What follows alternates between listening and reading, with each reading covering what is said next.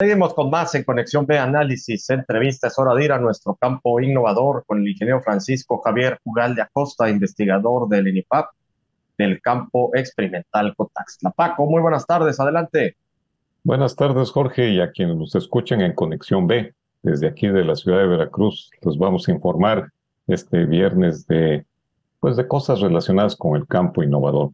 Precisamente les vamos a compartir los resultados de un trabajo que es entre campo y utilización de software dirigidos a la cuestión de sistemas de información, o sea, todo lo relacionado con cosas que tienen que ver con el clima. Es la primera vez que se hace este trabajo y, bueno, nos correspondió coordinarlo junto con un grupo de, compañeros y se llama así, variedades de frijol ecoproductivas que tienen pues la capacidad de adaptarse a diversas condiciones ambientales, es decir, toleran alteraciones ambientales que se han probado ahora sí en tiempo real.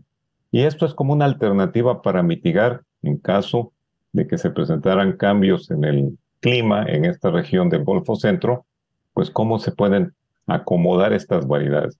Como antecedente les comento que el cultivo de frijol fundamental en la seguridad alimentaria de la región Golfo de México, ya que la mayoría de los estados de esta región dependen de otros estados para atender la demanda de alimentos de este frijol negro. En todo este territorio son casi mil kilómetros donde hicimos este trabajo y comprende Puebla, Veracruz, Oaxaca, Tabasco y Campeche. La productividad en estos lugares es muy variable, desde 300 a 600 kilos por hectárea dependiendo de la condición ambiental. En esta referida región existe una variación ambiental generada por la altitud, desde el nivel del mar hasta los 2.300 metros. Caso particular aquí de Veracruz, que estamos a los, pues, al nivel del mar, en cuestión de 100 kilómetros estamos a una altura de más de 2.000 metros.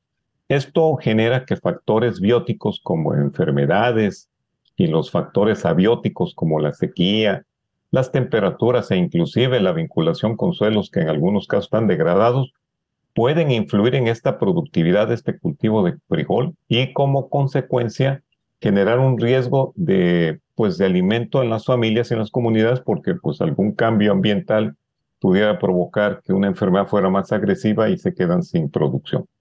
Ahora, esta región es más vulnerable ante el cambio climático de acuerdo a los especialistas que estudian precisamente este fenómeno, por lo que es necesario siempre ir adelante y establecer estrategias para mitigar, pues en este caso, algunos efectos en este cultivo prioritario.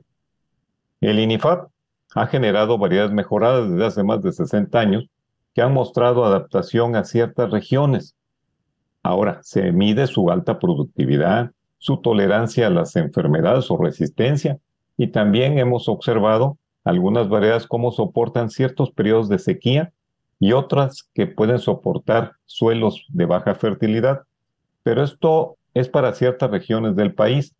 Pero existen sitios donde desconocemos su adaptación y esto puede comprender desde la costa tropical que hay suelos muy ácidos o con temperaturas muy altas a otros lugares como clima templado con suelos alcalinos.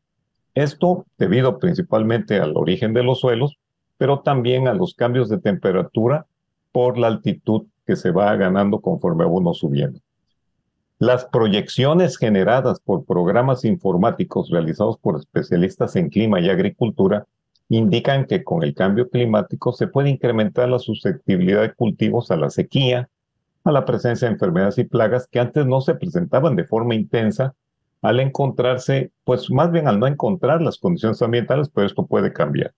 De ahí la importancia de evaluar y validar variedades de frijol en diferentes condiciones agroecológicas que nos permitan identificar esa adaptación o plasticidad genética y, al mismo tiempo ver cómo tolera un cambio climático y a esto lo estamos viendo en forma precisa en tiempo real en esta región Golfo Centro, Jorge. Oye, Paco, pues realmente eh, llama mucho la atención que estén ya haciendo esta interacción entre el trabajo de campo que ustedes realizan ya con los, eh, con los avances tecnológicos que actualmente existen. Entonces, bueno, eh, se hace eh, mucho más preciso el, el, estudio y sobre todo el, el, el control que llevan por el cultivo, aquí específicamente hablando del frijol, pero ya van determinando todos estos variantes o estas variantes que inciden en que se den o no se den las condiciones adecuadas para que la cosecha sea eh, de la mejor. Entonces eh, pueden ir monitoreando, creo que podría ser el término, ¿no? Ir monitoreando poco a poco y desde el inicio, desde la siembra, todo el cultivo hasta la cosecha, todo el cultivo, perdón, hasta la cosecha, pueden monitorear perfectamente cómo se va dando y cómo se están dando las condiciones para que la cosecha sea de óptimas, de óptimos rendimientos, Paco. Así es, Jorge. Y bueno, dicho este antecedente del 2019 al 22, lo que va corriendo de este año, se establecieron durante diversos ciclos de humedad residual y temporal 11 módulos con la validación de 14 variedades de frijol negro en tres extractos de altitud, la baja de 0 a 650 metros que corresponde a la condición tropical, la intermedia de 651 a 1500 metros de altitud que corresponde a la zona de transición climática y la más alta de 1500 de altitud, pues prácticamente hasta los 2300, inclusive llegamos hasta 2700, que prácticamente es una condición de estricta de clima templado. Esto es desde Puebla hasta Campeche, pasando por Veracruz, Oaxaca y Tabasco.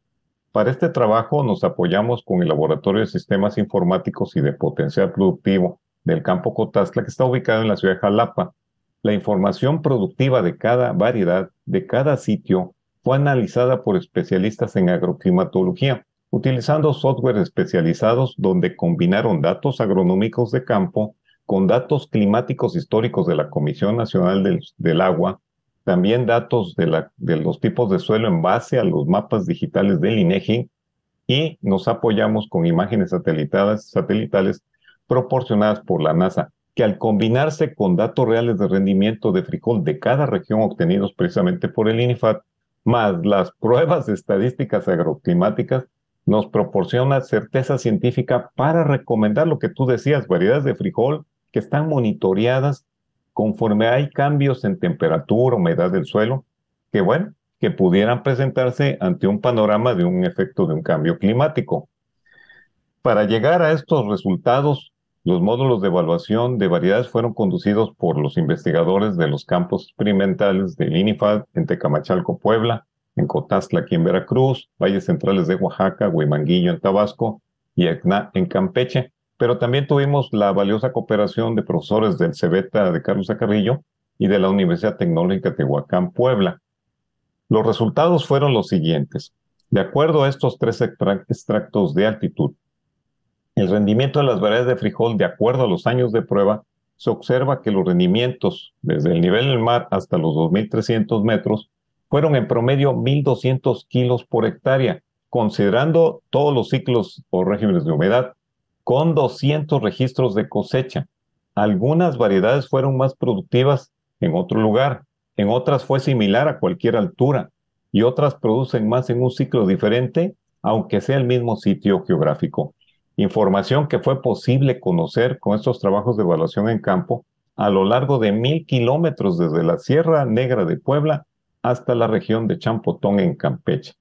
Jorge y amigos de Conexión, con este trabajo de casi cuatro años podemos concluir por primera vez que se genera tecnología precisa para una amplia zona geográfica gracias a la combinación de la agronomía y el uso de sistemas de información geográfica que nos permiten definir las variedades como ecoproductivas y resilientes como una medida de mitigación ante cambios de clima que pudieran presentarse en estas zonas. Ahora, Jorge, este trabajo se presentó esta semana en la Reunión Nacional de Innovación agropecuaria, forestal y acuícola en Tabasco, con la participación de 25 instituciones de investigación educativas y desarrollo rural, Jorge. Pues felicidades, Paco. Muchas felicidades por todos estos esfuerzos, pero sobre todo por estas realidades y, más que todo, eh, que ya están haciendo esta integración entre el trabajo experimental, el trabajo de campo, el trabajo eh, del día a día que ustedes llevan pues ya con estos avances tecnológicos y que se puede llevar ya una revisión y un control mucho más preciso de cada uno de los cultivos. Esto nos da muchísimo gusto porque quiere decir que instituciones como ustedes eh, en el INIFAP, en los distintos campos experimentales, están haciendo un gran trabajo una extraordinaria labor en pro del campo mexicano. Se puede decir que ustedes sí tienen la voluntad de hacer las cosas, ya no nos vamos a meter en temas políticos, pero pues es importante, importante que ustedes sí den, la pauta, la pongan y, pongan el ejemplo de, que las cosas se pueden realizar, se pueden materializar, siempre y cuando exista la voluntad de hacerlo y la pasión con la que lo hacen ustedes, Paco. Pues muy bien, muchísimas felicidades y seguir así. Así es, Jorge, desde el trabajo de campo donde participan los trabajadores de campo, el personal administrativo y el investigador le metemos muchas ganas precisamente para generar tecnología con mucha certeza. Y creo que este trabajo de las variedades de frijol ecoproductivas se anticipan ante cualquier situación climática que se llegara a presentar, pero genera solución tecnológica para este segundo cultivo de mayor consumo en México. Buenas agrotardes. Muy bien, Paco. Muchísimas gracias al ingeniero Francisco Javier Ugal de Acosta, investigador del INIFAP del campo experimental. Contacta con nuestro campo innovador. Vámonos al corte. Volvemos.